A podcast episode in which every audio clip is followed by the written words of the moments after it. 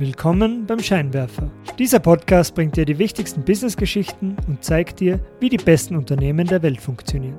Zweimal pro Woche frisch zum Frühstück serviert. Unterhaltsam, auf den Punkt gebracht und 100% relevant. Sei informiert und triff bessere Entscheidungen. Um keine Ausgabe mehr zu verpassen, melde dich gleich jetzt auf www.derscheinwerfer.com für den Newsletter an. www.derscheinwerfer.com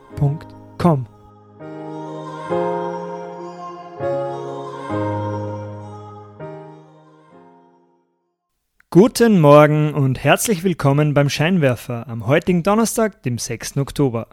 Auch heute gibt es wieder vier verschiedene Themen für dich. Erstens die Executive Summary, das sind die wichtigsten News aus den Wirtschaftsnachrichten. Zweitens die GameStop-Saga.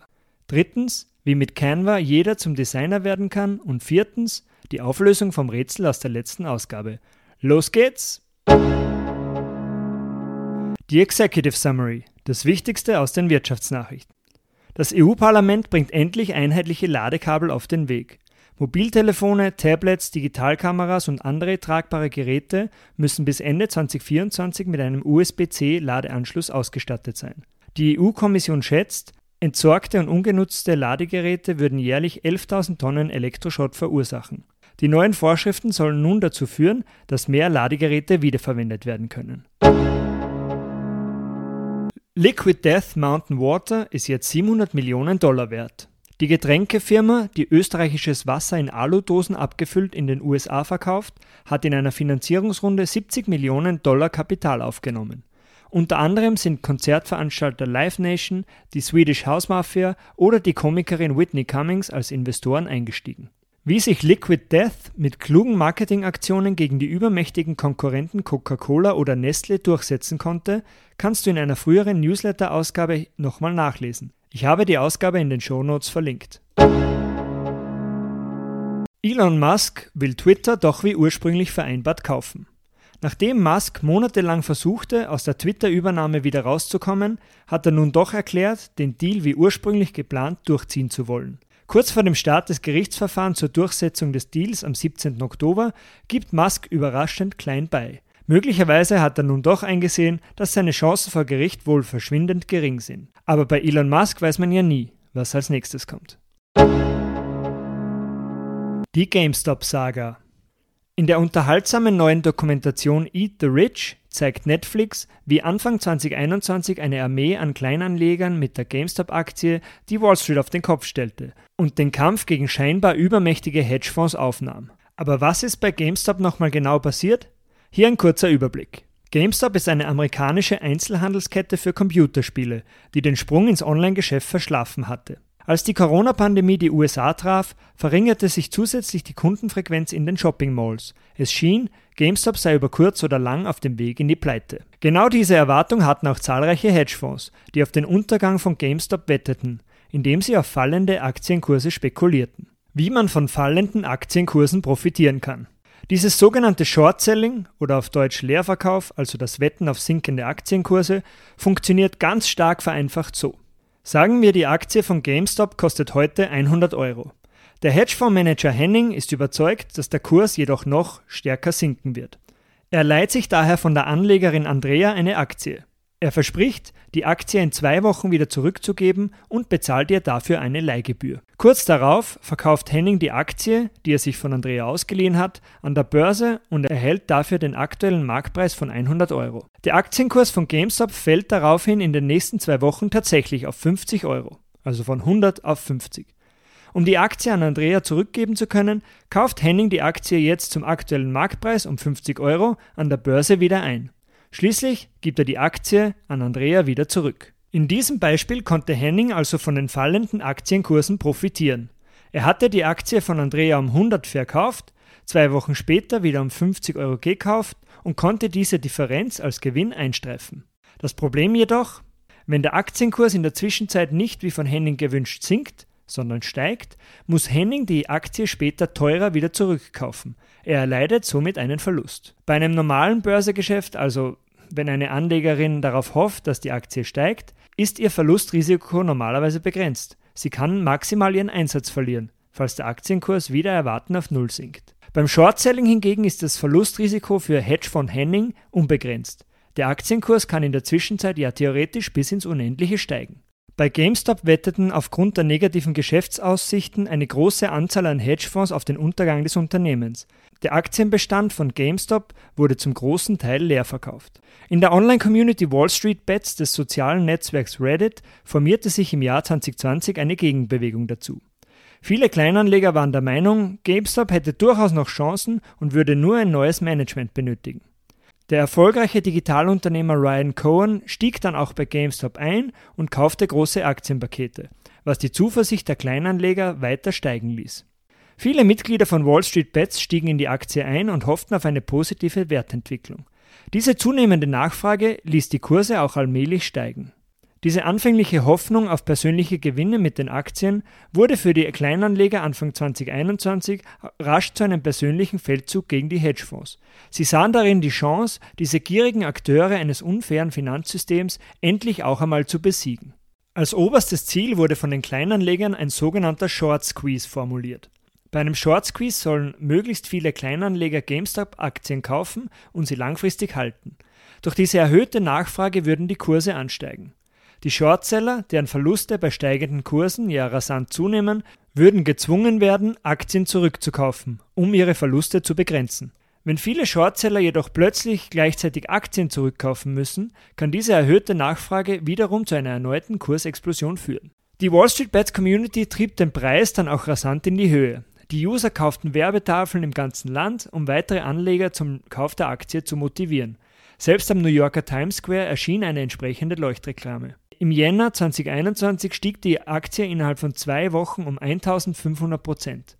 Am 25. Jänner 2021 zum Beispiel war GameStop die meistgehandelste Aktie an der ganzen Wall Street. Es schien, die Kleinanleger hätten endlich ihr Ziel erreicht. Der Hedgefonds Melvin Capital musste Ende Januar seine Short-Position schließen und eine Finanzspritze von 2,75 Milliarden Dollar aufnehmen, um seine Verluste abzudecken. Am 28. Jänner jedoch erwartete die Kleinanleger eine böse Überraschung. Die beliebteste Trading-App Robinhood ließ den Kauf von GameStop-Aktien jedoch nicht mehr zu. Nutzer konnten nur noch Aktien verkaufen, durften aber keine neuen mehr kaufen. Dieser plötzliche Einbruch der Nachfrage ließ den Aktienkurs rasant fallen. Es machte den Anschein, Robinhood hätte sich auf die Seite der Hedgefonds gestellt. Der CEO von Robinhood, Vlad Tenev, erklärte, aus regulatorischen Gründen zu diesem Schritt gezwungen gewesen zu sein. Robinhood müsste nämlich für die Kunden, also für die Aufträge ihrer Kunden, ausreichendes Kapital hinterlegen. Eine Erklärung, die von der Wall Street Bets Community jedoch nicht geglaubt wurde. Was blieb über? Viele Hedgefonds mussten schwere Verluste verzeichnen. Doch auch zahlreiche Kleinanleger verloren in der GameStop-Saga ihre privaten Vermögen. Um noch tiefer in die Story einzutauchen, kann ich dir die Netflix-Doku Eat the Rich wirklich sehr ans Herz legen. So kann jeder zum Designer werden. Die Gründerin Melanie Perkins hat ihr Unternehmen Canva in den letzten Jahren still und heimlich zu einer Bewertung von 26 Milliarden Dollar und somit zu einem der wertvollsten nicht börsennotierten Unternehmen aufgebaut. Hier ist die Geschichte einer genialen Unternehmerin. Im Alter von 19 Jahren unterrichtete Melanie Perkins mit ihrem Mitgründer Cliff Obrecht Studenten in Perth in Australien in der Anwendung von Designprogrammen wie Photoshop oder Microsoft Publisher. Als sie sahen, dass Studenten sich fast ein Semester lang durch die Grundfunktionen der Programme quälen mussten, bevor sie irgendwelche Fortschritte mit ihren Designprojekten machen konnten, gründeten die beiden ein Unternehmen für Schuljahrbuchvorlagen mit verschiedenen Layouts, Schriften und Designelementen, das sich innerhalb von fünf Jahren zum größten Jahrbuchunternehmen Australiens entwickelte. Perkins und Obrecht erkannten, dass in ihrer Idee noch viel mehr Potenzial steckte und Canva war geboren. Das Timing von Canva war wirklich perfekt. Plötzlich mussten durch das Aufkommen von Instagram und Twitter sogar Schulen, kleine Online-Shops, aber auch Großkonzerne ansprechende Designs in ihren Social-Media-Kanälen präsentieren. Canva ist ein simples Design-Tool für alle Personen, die keine Design-Skills besitzen. Mit über 800.000 Vorlagen und 100 Millionen Fotos, Illustrationen und Schriften hilft dir Canva dabei, stylische Social-Media-Grafiken, Infografiken, Präsentationen oder Videos zu erstellen. Canva wird von über 60 Millionen Nutzern aus 190 verschiedenen Ländern jedes Monat genutzt. Es werden ca. 120 verschiedene Designs pro Sekunde erstellt. Die Basisversion des Programms kann kostenlos verwendet werden und die Bedienung des Tools ist wirklich kinderleicht. Geld verdient Canva mit einer Premium-Version des Tools und ist eines der seltenen Tech-Unicorns, die auch profitabel sind. Melanie Perkins und ihr Mitgründer Obrecht wollen nun den Erfolg von Canva dafür verwenden, um die großen Probleme der Welt zu lösen. Sie haben 30% der Anteile an Canva für die Gründung einer wohltätigen Stiftung zugesagt. Zum Abschluss noch drei Erfolgslektionen von Gründerin Melanie Perkins. Erstens, I don't like distractions. Canva hätte sich seit der Gründung in verschiedenste Richtungen entwickeln können. Doch Perkins war stets darauf fokussiert, immer nur ihre Version des besten, benutzerfreundlichen Designprogramms zu verfolgen. Zweitens, es gibt keinen Erfolg über Nacht. Du kannst dein eigenes Glück schaffen, indem du unermüdlich ständig jeden von deinem großen Traum erzählst. Perkins sagt dazu, If you get your foot in the door just a tiny bit, you have to kind of wedge it all the way in. Drittens, build a company to solve your own problems. Perkins hatte die Idee für Canva, nachdem sie die Mühen ihrer Studenten mit den vorherrschenden komplexen Designprogrammen sah. Was dich nervt, nervt wahrscheinlich auch andere, und die Lösung dieses Problems kann deine nächste Geschäftsidee sein. PS wenn du sehen willst, wie man mit Canva aus E-Mail-Newslettern Videocontent erstellt, schau doch auf der Instagram-Seite von der Scheinwerfer vorbei. Einfach der Scheinwerfer auf Instagram suchen oder der Punkt Scheinwerfer auf Instagram suchen.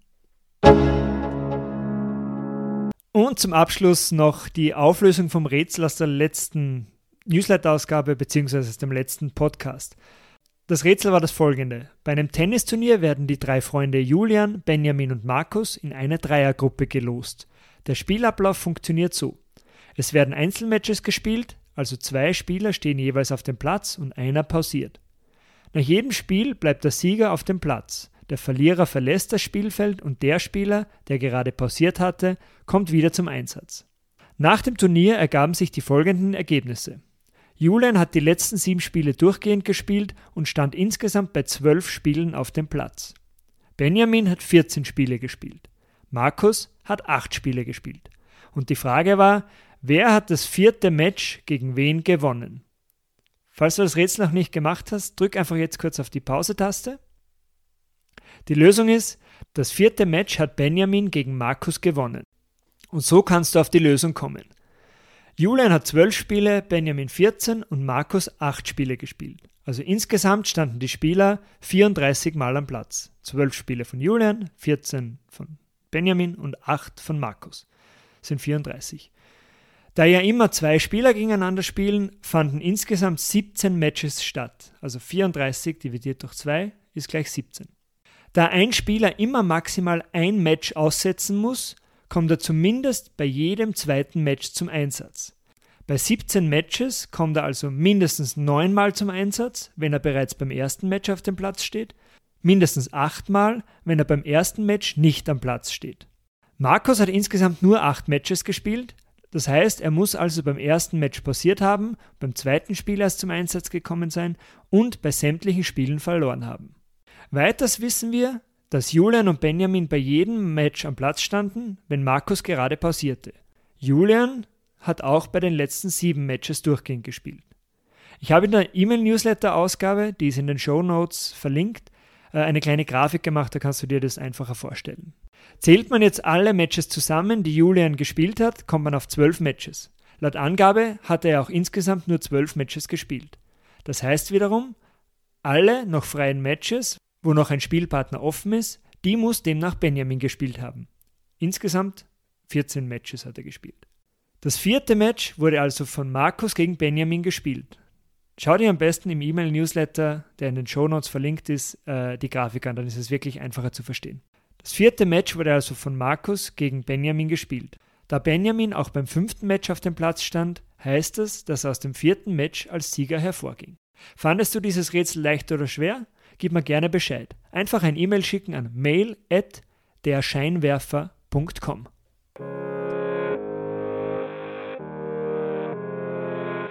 Das war's auch schon wieder für heute vom Scheinwerfer. Vielen Dank fürs Zuhören. Wenn dir diese Ausgabe gefallen hat, leite sie doch am besten gleich an deine Freunde und Freundinnen weiter. Um keine Ausgabe mehr zu verpassen, melde dich gleich jetzt auf www.derscheinwerfer.com für den Newsletter an. www.derscheinwerfer.com. Bis zum nächsten Mal. Ciao!